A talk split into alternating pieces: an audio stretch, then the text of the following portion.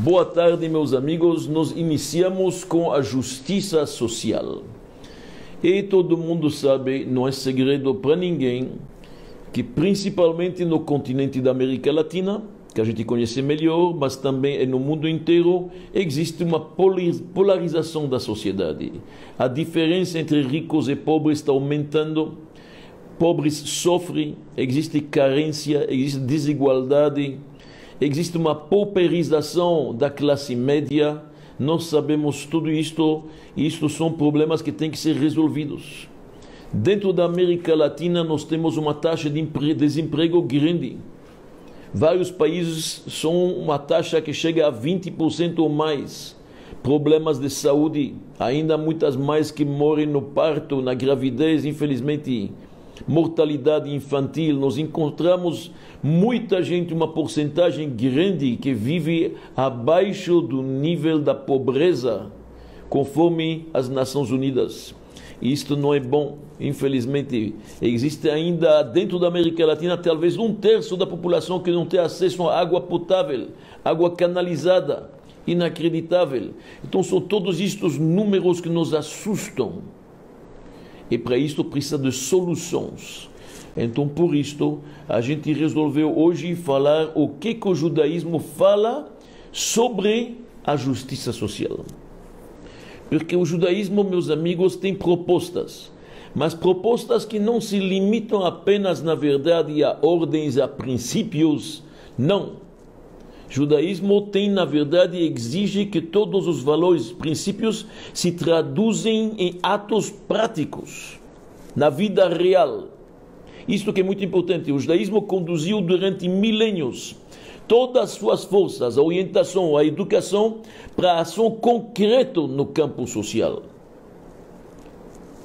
Então, consequentemente, eu acho que nós vamos poder afirmar e entender isto melhor no final da palestra, como realmente o judaísmo produziu talvez uma das maiores sagas da luta para a solidariedade social.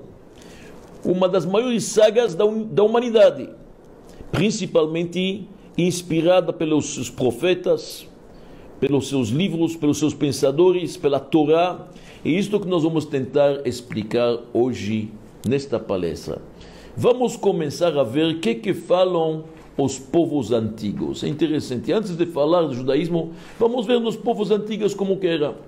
Se a gente analisa o código de Hammurabi, Hammurabi era um rei antigo na Babilônia a gente vai ler lá que ele prega a boa conduta para os amigos, para os pobres, atitudes que vão ser recompensadas. Ele fala de resgatar prisioneiros, que é importante, não pedir, na verdade, pagar o aluguel durante anos onde que não tem dinheiro, quando a colheita é fraca. Ideais bonitos encontramos lá.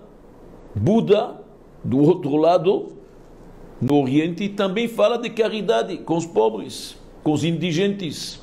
Fala também da importância de distribuir o pão para quem precisa. Mas fala de uma forma mais fatalista, que o pobre vai ter que ficar pobre. Nós encontramos os antigos egípcios, também você sabe que nas pirâmides tinha o livro das, dos mortos, e lá muitas vezes se escrevia nos sarcofagens eh, nas sepulturas lá dentro das pirâmides se escrevia algumas coisas. Alguns falam que ajudaram os sedentes, os famintos, demos roupa para quem precisava. O próprio Ramses IV escreve que ele respeitou muito os órfãos e as viúvas. Assim ele escreve. Zaratustra, da Pérsia, também louva muito a compaixão com os pobres.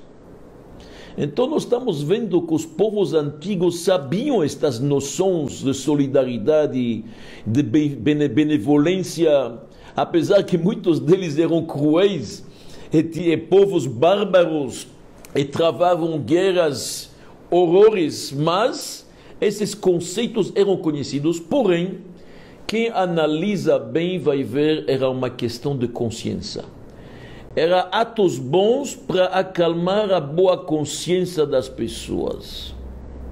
Não é igual à justiça social que o judaísmo nos diz.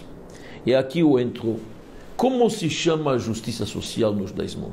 Como se, se chamam esses atos de benevolência? No judaísmo são chamados de tzedakah. A tradução de tzedakah é justiça. Não é caridade. É uma, uma tradução errada. Caridade é quando você não tem obrigação nenhuma e você quer fazer, então você é um homem caritativo, você tem compaixão e piedade, mas não tem obrigação nenhuma. Nós chamamos o tzedakah. Tzedakah vem da raiz etimológica em hebraico que significa tzedek, justiça. Ajudar o pobre, reconfortar uma viúva, amparar na verdade alguém que está andando na rua que não pode. Quem seja, isto tudo são atos de justiça.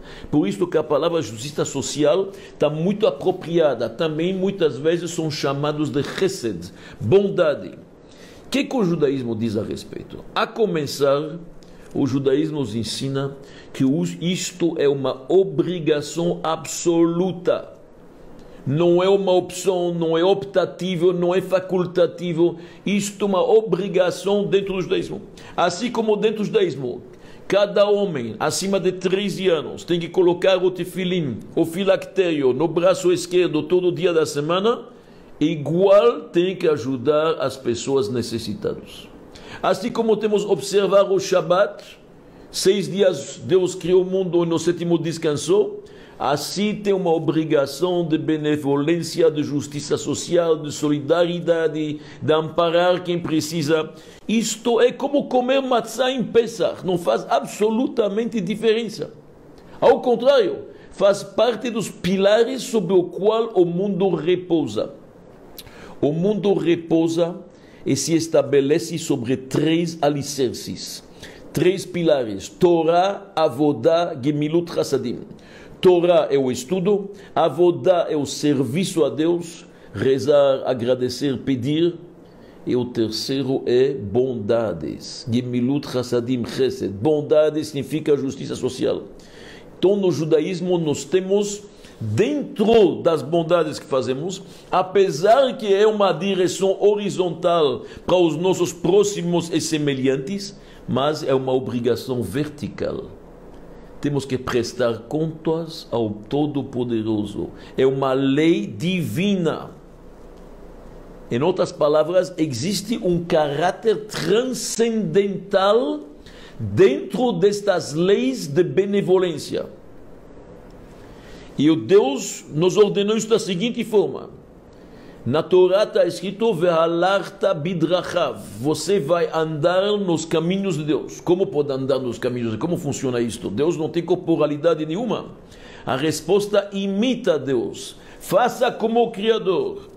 Deus vestiu Adão e Eva, estavam sem roupa, você veste os pobres. Deus enterrou Moisés, você enterra aquele que precisa. Deus estendeu suas mãos, Deus visitou doente quando Abrão estava doente. Depois da circuncisão, visitou ele, você visita os doentes. Em outras palavras, você emula o Criador. Você tenta imitar o Criador e andar nos seus caminhos. Depois nós temos mais uma coisa. Dentro do judaísmo, isto é uma lei fundamental, não é qualquer lei. Tem quem somos nós para poder falar uma lei mais importante que a outra, afinal, tudo é vontade divina. Porém, a própria Torá nos diz isto. A própria Torá nos diz. Rabi Akiva já disse: amar ao próximo é uma regra fundamental da Torá. Hillel já disse para aquele que queria aprender judaísmo rapidamente: não faça ao outro o que você não gosta que fazem para si.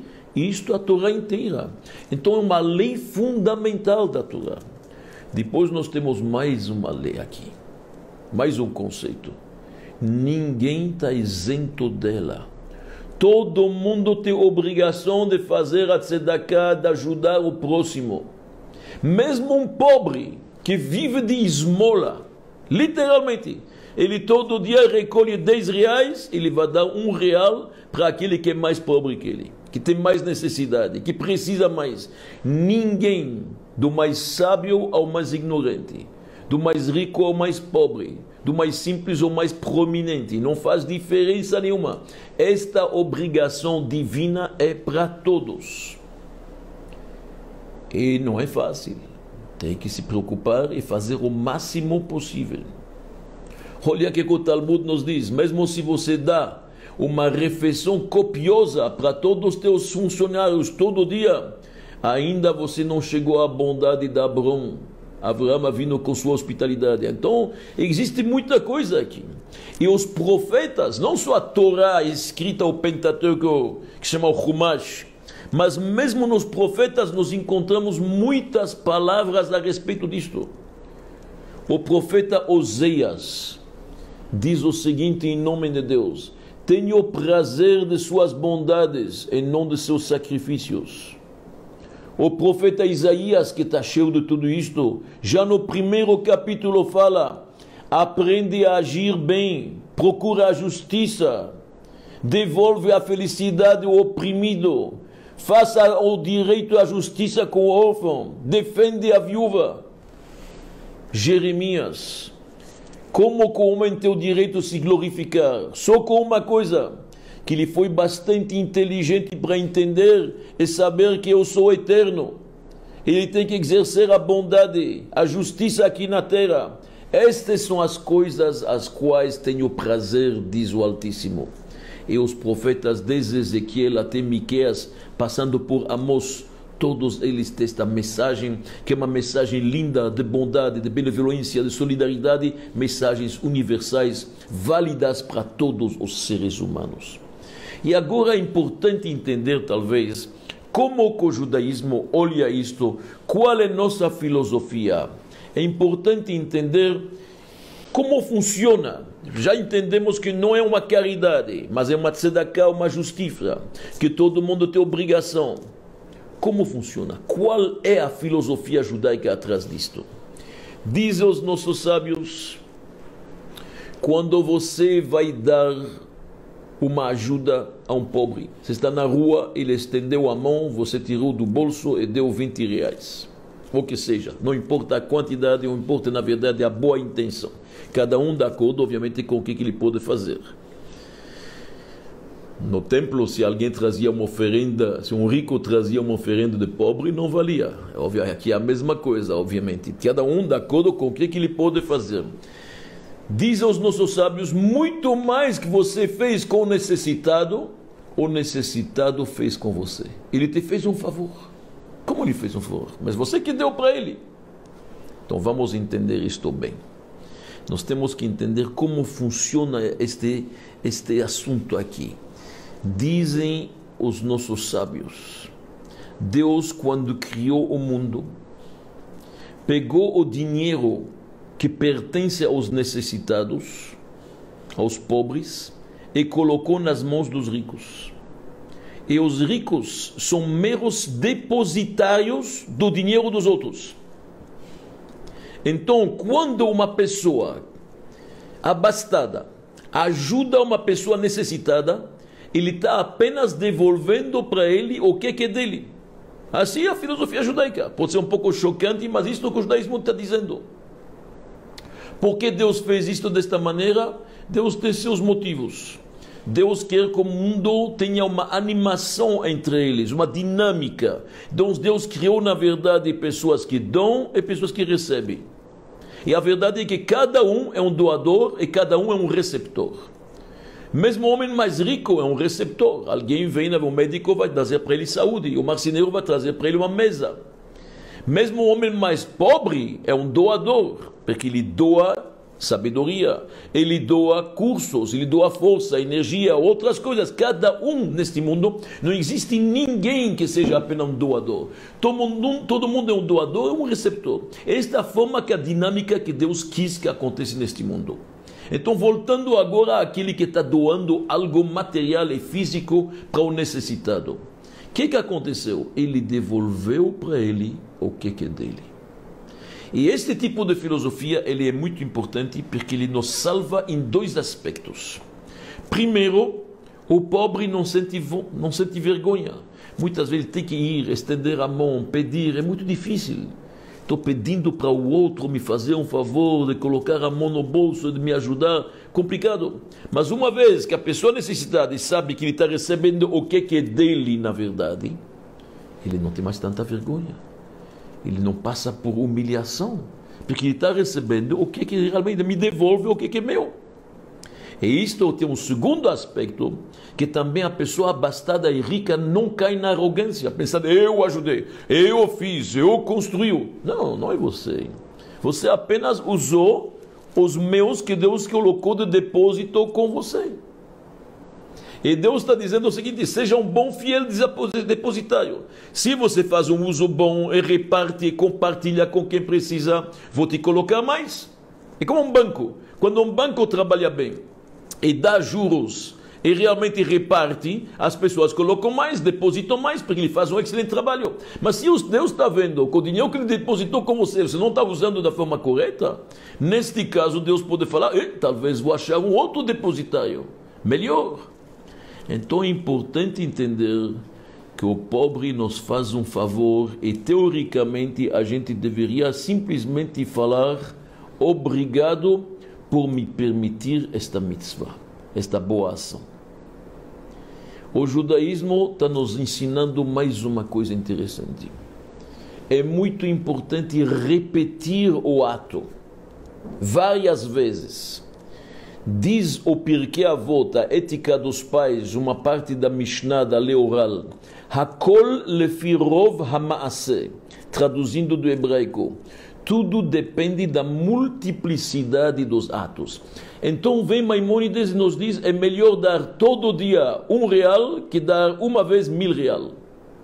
Porque quando você dá durante mil dias, todo dia um real, você repetiu um ato de bondade mil vezes mil vezes a pessoa se acostumar a colocar a mão no bolso e de vez em quando a distância entre o coração e o bolso é grande, para alguns é um pouco mais difícil, e a gente vai e dá e reparte.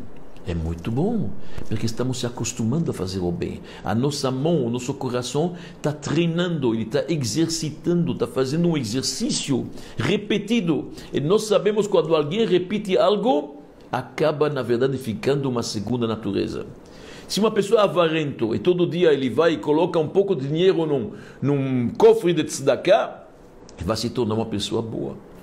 Se uma pessoa é egoísta e todo dia vai visitar um doente no hospital, vai se tornar um altruísta. Não há dúvida.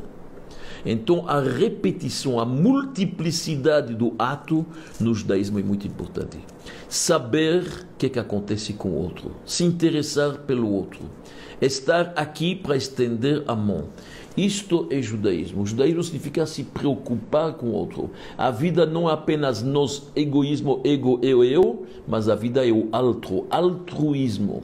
Se preocupar com os outros. E isto a gente vê que mesmo nas nações mais antigas não estava presente isto. Olha bem, porque quando o judaísmo fala ajudar os outros, não se refere apenas aos pobres, aos necessitados que não têm sustento. Isto se refere a qualquer pessoa. Se uma pessoa precisa de um empréstimo, um irmão teu, dá um empréstimo sem juros, ajuda ele.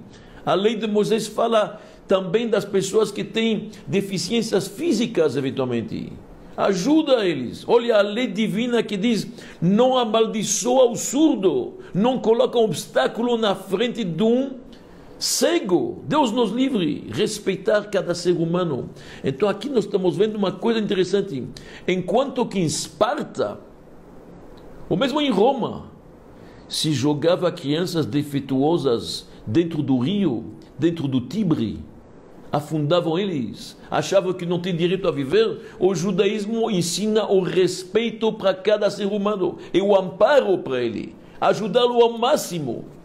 O Talmud nos conta no Midrash que Rabbi Yoshua ben Levi, um dos grandes talmudistas, faz dois mil anos, um pouco menos, Rabbi Yoshua ben Levi fez uma visita a Roma. E lá ele ficou chocado. Ele viu pilares de mármore lindos, que estavam protegidos com carpetes, com cobertas caras para não estragá-los. Ele viu pobres na rua que estavam em cima de esteiras, que estavam um com frio, sem coberturas. Vocês estão vendo bem o que está acontecendo? Olha a inversão de valores. O mármore, o granito caro precisa de uma proteção, mas o corpo do indigente não precisa. Isto é uma inversão de valores. Judaísmo nos ensina tenha respeito para todos.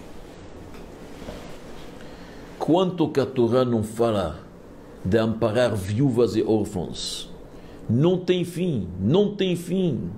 Não tem fim quantos versículos tem a respeito. A Torá nos diz: se estes chamam Deus, Deus escuta imediatamente. Seja sensível à dor deles. Que, o judaísmo nos fala sobre hospitalidade? A hospitalidade de Abraão, quem não se lembra dela? Magnífica. Quatro portas abertas para o passante não ter que procurar onde está a porta. Nós sabemos que a hospitalidade sempre foi, na verdade, uma das qualidades da Avraham Avinu que nós herdamos dele.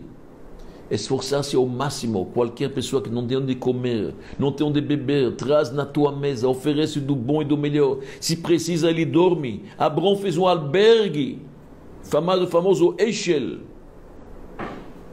Extraordinário. Como nasceu o grande mestre, o Baal Shem Tov? Interessante, uma pequena história racídica aqui no meio. Era um velho casal. Eliezer e sua esposa, Sara, não tinham filhos. E um belo dia se, ap se apresentou na sinagoga Shabbat um ser bem estranho. Não sei se tem que chamar isso de energumeno, mas bem estranho. Veio com mochila, com bengala, não veio nada com roupa de Shabbat, sapato cheio de lama. Ninguém quis convidá-lo, ninguém. Eliezer, no final da reza, chegou para este homem: Você tem onde comer? Você tem onde beber? Venha comigo. Não fez perguntas, não perguntou por que, que ele carregava a mochila no Shabbat, o que, que ele fez, de onde que ele vem, não investigou a vida dele sem condições, um amor incondicional. Levou ele para casa, hospedou, deu do bom e do melhor. No final do Shabat se revelou este homem, disse que ele foi Elias o profeta. E veio testá-lo e prometeu para ele que um ano depois nasceria um menino chamado Israel, que vai iluminar o povo de Israel. Israel Baal Shem Tov. Meus amigos, a hospitalidade ela faz parte do judaísmo. O judaísmo ensina a respeitar os estrangeiros que vêm. Lembra-se que você foi estrangeiro na terra do Egito. Mais de 36 vezes está escrito a respeito. Numa época que tinha escravos. Escravos do judaísmo são operários, muito bem tratados. Em todos os códigos das nações era permitido, olha na jurisdição romana, vocês vão ver que era permitido ao proprietário, se ele queria, poder até matar seu escravo. O judaísmo nos diz todos são iguais. Ele tem que sentar na tua mesa e comer junto com você Shabbat. Se você tocou nele ele, e, e, e feriu ele, está livre. Deus nos livre. Então a Torá nos ensina a piedade não só para seres humanos, também para animais, para eles não sofrerem. Muito importante. Quando o boi está arando a terra, puxando o arado, não coloca a fucineira para ele não comer, ele tem que comer, ele tem que ter o direito. Não lavra a terra um boi e um burro junto, porque eles não têm o mesmo ritmo. E um dos dois vai sofrer. A Torá nos ensina, meus amigos, leis sociais, leis humanitárias, da melhor forma possível. A pessoa saber como cuidar do outro, entender o pobre. O rei David nos Salmos diz: Ashrei maskil eldal, feliz o homem que entende a alma do necessitado. Interessante, o rei David não disse feliz o homem que ajuda o necessitado. Ele diz feliz o homem que entende o que ele precisa. Deixa lhe contar uma história aqui interessante para a gente entender melhor o que, é que estamos falando. Já que estamos em Pesach, na véspera de Pesach, Havia um grande sábio, umas 200 anos atrás, mais ou menos 250 anos atrás, chamado Rabbi Chaim de Tzanz. Tzanz é uma cidade na Galícia da Polônia, no sul da Polônia. Este Chaim de Tzanz era conhecido como um homem que distribuía muito tzedakah. Dava para cada um, qualquer um precisava. Jamais ele foi dormir à noite se ele tinha uma moeda dentro do bolso. Ele não conseguia dormir. Se ele não repartiu tudo durante o dia, não conseguia literalmente dormir. Este era Reb Chaim de Tzanz, um grande, grande homem, escreveu vários livros profundos, grande mestre. Um dia, um pouco antes de Pesach, dois, três dias antes de Pesach, um homem chega para ele e pergunta para ele a seguinte pergunta: Rabino, não tenho dinheiro para fazer os quatro cálices de vinho em Pesach. Na noite do Seder, nós bebemos quatro copos de vinho, nesta ceia importante. Ele falou: não tem, será que posso usar quatro copos de leite? Uma pergunta estranha. Ele perguntou para o rabino se ele pode, em vez de usar vinho, pode usar leite. O rabino que entendeu que ele não tem recursos, não hesitou colocou a mão, ele tinha uma caixa com moedas lá de ouro, de prata, colocou lá dentro, com certeza sem olhar, e deu para ele uma quantidade. E falou: Tenha um feliz peça, compra o vinho, que Deus te abençoe, e desejou para ele boas festas. Justamente passou a esposa de Reprem de Tzanz e viu que o rabino deu uma suma considerável. Então ela falou: Me escuta, para comprar vinho não precisa de tanto dinheiro. Responde Reb Chaim para a sua esposa: Você não entendeu? Se este homem está disposto a fazer o ceder com leite, significa que ele não tem carne também. Nós não misturamos carne com leite, então este homem não só que ele não tem vinho, ele não tem carne também. Então dê para ele vinho e carne que ele compra do bom e do melhor e que ele faça a noite do ceder de Pesach da melhor forma possível. Isso se chama entender o pobre. E isto o rei Davi diz: Meus amigos, dentro do templo sagrado, nós sabemos, havia um quarto que se chamava Lishkat Hashain o quarto segredo, o quarto fechado, oculto. Todo mundo sabia lá que havia uma grande caixa e funcionava da seguinte forma: cada um entrava sozinho, nunca acompanhado. E a pessoa que entrava, havia duas possibilidades. Ele podia ou fazer uma doação de dinheiro colocar na caixa, ou ele precisava, podia retirar. E ninguém sabia. Olha que forma discreta de fazer as coisas. Ou doava, ou retirava. Este se chamava Lishkat Rashaim. Estes são os conceitos judaicos, meus amigos, da melhor forma possível. Então é muito importante entender isto. Que as leis sociais que estão na Torá, não foram dadas por uma óptica política ou para apaziguar sentimentos de culpa ou de piedade ou de vergonha frente a uma pobreza, uma indigência tão grande. Estas leis não vêm aqui para acalmar a nossa consciência ou a consciência do homem que tem e que não está dando. Estas leis vieram por um motivo só porque Deus mandou. Deus que tem compaixão, Deus que tem piedade, Ele manda a gente imitá-lo. São leis divinas, elas têm um caráter transcendental, divino e celeste. Isto que é muito importante, diferente do código da Hammurabi e das bondades de Ramsés do Egito. Leis divinas. E este é o nosso maior capital possível. Literalmente Aliás, isto me lembra uma história que uma vez perguntaram para o primeiro Rothschild, o barão de Rothschild, da família dinastia Rothschild, perguntaram para ele o que, que ele possui, quanto que ele possui, o que, que ele tem. Ele falou: amanhã vou trazer um caderno. Trouxe um caderno, o caderno não era tão grosso, a pessoa duvidou um pouco, falou, isto que você possui, este caderno estranho, eu sei quantos você tem de navios com, na verdade, vários cereais, você tem depósitos, você tem palacetes, você tem campos, você tem terrenos. Um grande banqueiro, Rothschild financiava todos os reis da Europa, como funciona? Disse o senhor Mayer Amschel Rothschild, o primeiro, Sir Rothschild, você me perguntou quanto que eu possuí. Eu trouxe aqui meu caderno de todas as minhas doações que eu fiz para beneficência. Aqui você pode ver ajudei tal escola, ajudei tal hospital, viúvas, órfãos, necessitados, uma lista de todas as instituições caritativas que ele ajudou.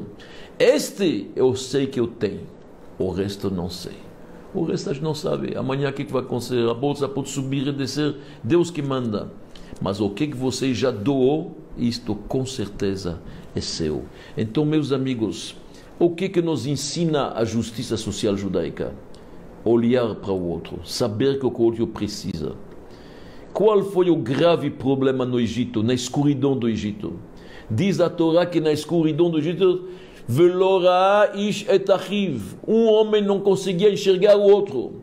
Quando você não enxerga o outro, isto é escuridão, isto é tristeza. Muito triste.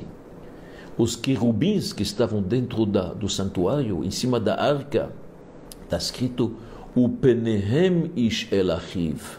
Um estava olhando para o outro, olhando o que o outro precisa, ser sensível isto, sem dúvida, é justiça social. E os nossos sábios nos dizem que a força da tzedakah, ajudar o outro, é tão grande que ela pode salvar da morte. Ela pode se tornar um elemento extraordinário. O Talmud nos conta que tinha um sábio, um homem, desculpa, um homem simples, chamava Binyamin. Ele viu uma viúva com sete filhos que não tinham sustento. Resolveu, apesar das dificuldades, emprestou dinheiro e sustentou eles.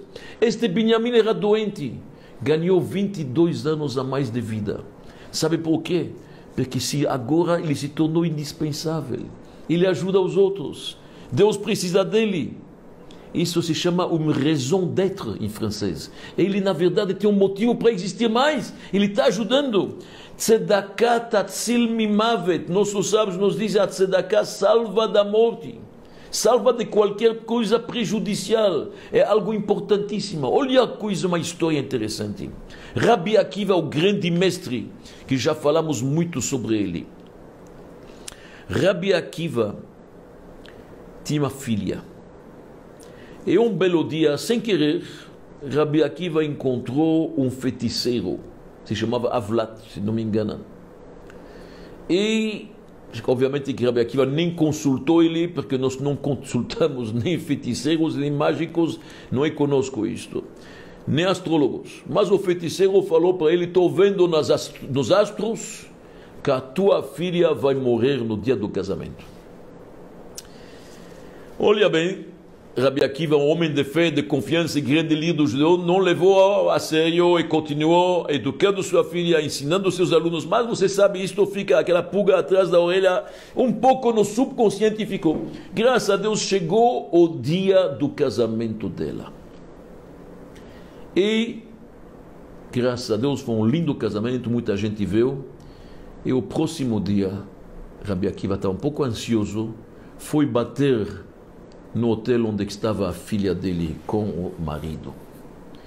A filha acordou, deu boas-vindas para o pai, tudo isto. Ele estava bem feliz de vê-la, graças a Deus, são e salva. E de repente Rabi Akiva olha para a parede e ele vê uma cena estranha. Uma agulha na parede que matou uma pequena cobra havia uma pequena cobrinha esperando lá, ao lado da cama da filha dele, e a filha deve ser à noite, tirou a tiara dela e com grampo enfiou na parede sem saber, matou a cobra. Rabi Akiva viu isto, ficou branco, falou: a minha filha, me conta o que, que você fez de especial ontem. Ela falou: não fiz nada especial nada normal. Estava o casamento, dançamos, cantamos, foi lindo. Cerimônia magnífica. Disse Rabi Akiva, me conta, Biti, minha filha, o que, que você fez de especial? Ela se lembrou, oh, vou te falar, papai. No meio do casamento, eu vi uma pessoa necessitada que também estava lá. Ele estava procurando um prato de comida, ele não achava. Eu fui, eu dei um prato de comida para ele. Nada especial, uma coisa normal que eu aprendi em casa sempre. Agora Rabi aqui falou, agora entendi. Tzedakah tatzil mimavet. Este ato te salvou. Este ato te salvou. Meus amigos, nossos sábios nos dizem: Hanoten prutale ani, aquele que dá na verdade ajuda o pobre, zorre o mekabel a shrina, É como se Deus está ao lado dele ele está vendo a divindade, ele faz um ato que limita Deus, Deus está com ele. E aquele que ma'alim enav aquele que não quer olhar para os necessitados e desvia o olhar sem querer olhar, sem querer ajudar, dizem os sábios, é praticamente um idólatra. Por que idólatra? Porque ele está vendo só ele. Só ele é o culto dele mesmo. O culto dele mesmo é um tipo de idolatria, um tipo de paganismo. Então aqui é importante a pessoa entender. E a contabilidade de Deus funciona de uma forma magnífica. Os nossos sábios dizem quando você vai na rua e dá uma moeda para alguém que estende a mão, dizem os nossos sábios, Adam notem prutal ani, Vakadosh Baruch noten lo nafsho. Deus escreve no seu livro, você deu vida para este pobre. Porque este pobre não recebeu uma moeda. Com esta moeda ele vai comprar um pãozinho. E este pãozinho vai dar para ele vida e animação, força e saúde. Deus escreve no seu livro, fulano deu vida para ciclano. Passa 20 anos e alguém na família precisa de saúde, de vida. Lá em cima se olha nos computadores modernos. O que está escrito nos arquivos? Ou ele deu vida? Vida. Vida. Deus não fica devendo. A tzedakah é a única coisa que Deus fala pode dar que não vai lhe faltar. Jamais. Pode me testar. Tudo que se ajuda aos outros volta ao centuplo. Não há dúvida nenhuma. Obviamente ninguém faz isso com interesse, não tem motivo. Fazemos para ajudar o próximo, porque ele é nosso irmão. Como nós falamos já várias vezes, são duas mãos do mesmo corpo. É um grande corpo. Mas é importante se lembrar. Os nossos sábios dizem: aquele que corta um pouco de seus bens se salva de qualquer inferno, de qualquer mal. E os sábios do Talmud dão um exemplo. Você tem um rio na tua frente e tem duas ovelhas que tem que passar o rio. Uma ovelha foi tosquiada, não tem lã. A outra está com lã. O que, que acontece? Aquele que tá, aquela ovelha que está com. Aquele carneiro que está leve, foi tosquiado lã, ele passa rápido. A outra que está com muita lã, ela na verdade o lã fica molhado, fica pesado, não sabe nadar, está com dificuldade, vai demorar muito para passar o rio. A mesma coisa aquele que corta um pouco de seus bens, reparte, ajuda o outro, passagem muito mais rápida para chegar lá, não há dúvida. Então, meus amigos, eu acho que nós falamos bastante quanto que é importante neste mundo dar e receber dar e receber. Recebemos todo o tempo. Tudo que Deus nos dá é um presente. E não é por mérito, nada. Já que recebemos tanto, temos que dar.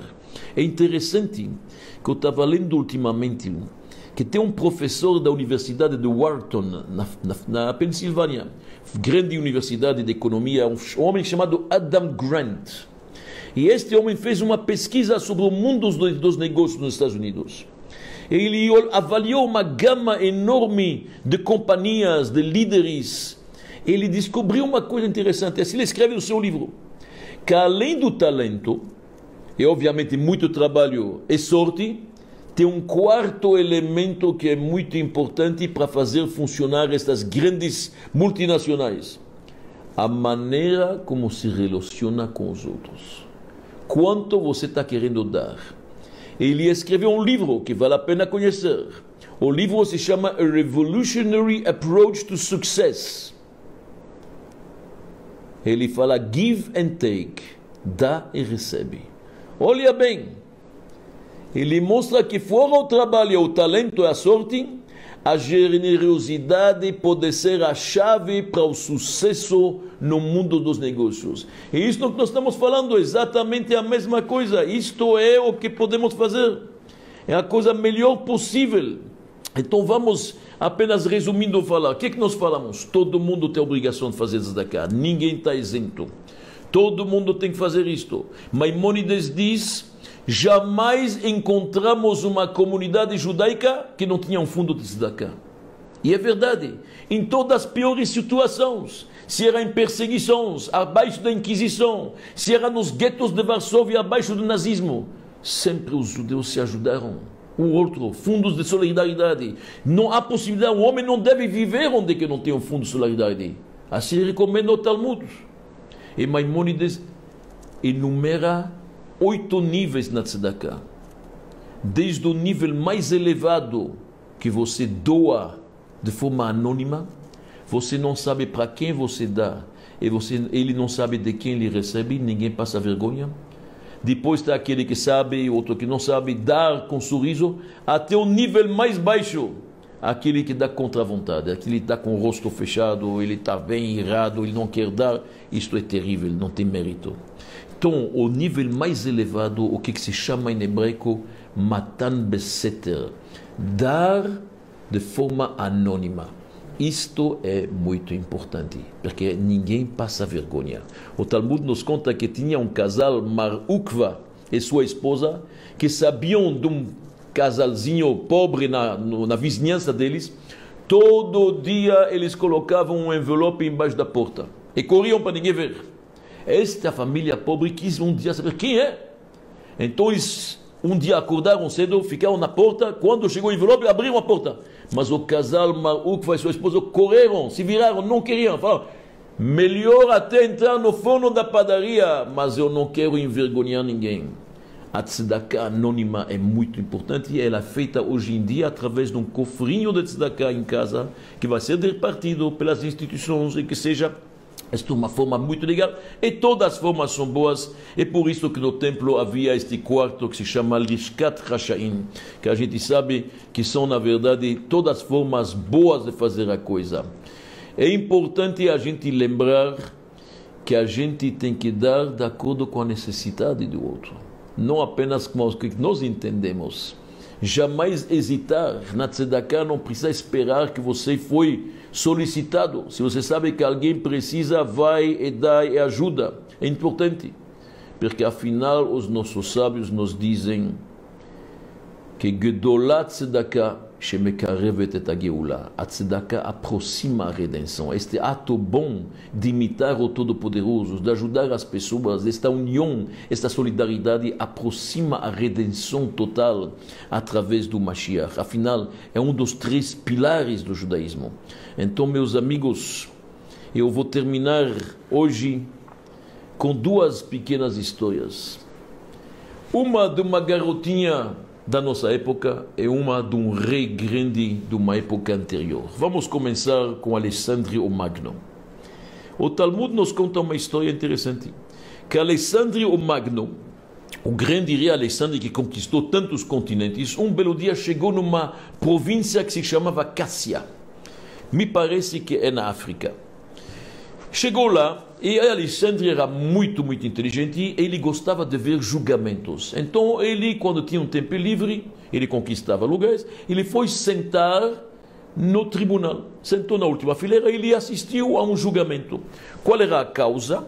Um homem, vamos chamar ele de fulano, comprou de ciclano um terreno. Acontece que esse fulano que comprou o terreno, achou dentro do terreno, quando ele foi arar a terra, ele achou uma caixa com um tesouro com diamantes. Então ele chega no tribunal, ele manda chamar o ciclano, ele reclama. Qual a reclamação dele? Ele falou: Olha bem, eu comprei só o terreno, não comprei a caixa, não é minha, quero devolver. O outro ciclano fala: Não, desculpa, eu vendi o terreno com tudo que tem lá dentro. Então vendi tudo. E o Alexandre está olhando isso, não está acreditando. Cada um está querendo que a caixa com tesouro fica com outro. O juiz, muito inteligente, perguntou ao primeiro ciclano: Você tem um filho? Ele falou sim. Perguntou a fulana: Você tem uma filha? Falou sim. Então eu recomendo que o filho e a filha casem entre si, porque tanta bondade tem que se multiplicar. Então vocês casam entre si, o tesouro fica lá e vocês vão multiplicar esta bondade. Alexandre o Magno não aguentou, levantou, deu um grito, falou: Não é possível. O juiz perguntou: Você falou: Da Grécia, da Macedônia. Falei, na sua casa, no seu país, como que teriam julgado isso? Alexandre falou, no nosso país, a gente teria julgado isso muito simplesmente. O governo desapropriar. Estão brigando por um tesouro, o governo desapropriar e pega. O juiz perguntou, na vossa terra chove? Falou sim. Tem animais? Falou sim. Então deve ser que chove em mérito dos animais. Então é importante se lembrar do outro e colocar o outro como uma das nossas prioridades. Isto é muito importante. E termino minhas palavras com uma pequena garotinha de 8, 9 anos, que foi faz pouco tempo atrás, ela estava na frente de uma joalheria. E a menina de 8, 9 anos está colocando o nariz dela na vitrina, quase amassando o nariz. Olhando, ela viu um colar bonito um colar de pedras verdes. Ela não entende muito, ela tem nove anos. Ela entra lá. Era um colar com esmeraldas verdes lindas. Perguntou para o vendedor: Este colar, colar posso ver o colar? Oh, muito bonito, gostaria de comprar. O vendedor achou um pouco estranho, perguntou se quer comprar, você tem dinheiro? Falou, sim, claro. Ela tirou da saia, tinha lá um pequeno lençozinho com moedas, deve ser toda a economia dela, jogou várias moedas em cima da bancada. E ela falou, olha, gostaria tanto de comprar isso para minha irmã. Desde que a nossa mãe morreu, a minha irmã de 17 anos, ela que cuida da gente, ela cuida tão bem, ela não tem tempo nem para ela mesma. E como ela tem olhos verdes e hoje é o aniversário dela, acho que ela vai gostar deste colarinho. O vendedor não hesitou, entrou lá dentro, colocou o colarinho dentro, o colar bonito dentro do estojo, um papel presente embrulhou, fez um laço bonito, deu para a menina. Cinco horas da tarde, entra uma moça linda na loja. Até na porta, ela está lá com o estojo aberto, ela fala, isto foi comprado aqui. O homem fala sim, o vendedor fala sim, claro, isto foi comprado aqui. Posso saber o preço? O vendedor falou, desculpa, mas aqui nós temos o segredo confidencial, que o preço é algo entre o cliente e o vendedor, não se fala. Mas isto é um colar verdadeiro, não é? Minha irmã não tinha esse dinheiro. Eu sei quantas moedas ela tinha. Impossível. Como que ela, como que ela, eu quero devolver? Ela está lá, ela quer devolver o estojo. O vendedor falou para ela: Olha bem, com todo respeito, mas o colar é seu. Porque ela pagou o preço mais alto que uma pessoa pode pagar. Ela deu tudo que ela tinha. As lágrimas caíram na menina, ela acabou aceitando o estojo. Ela deu tudo que ela tinha. Isto é, na verdade, justiça social. Tzedakah, chesed. Muito obrigado.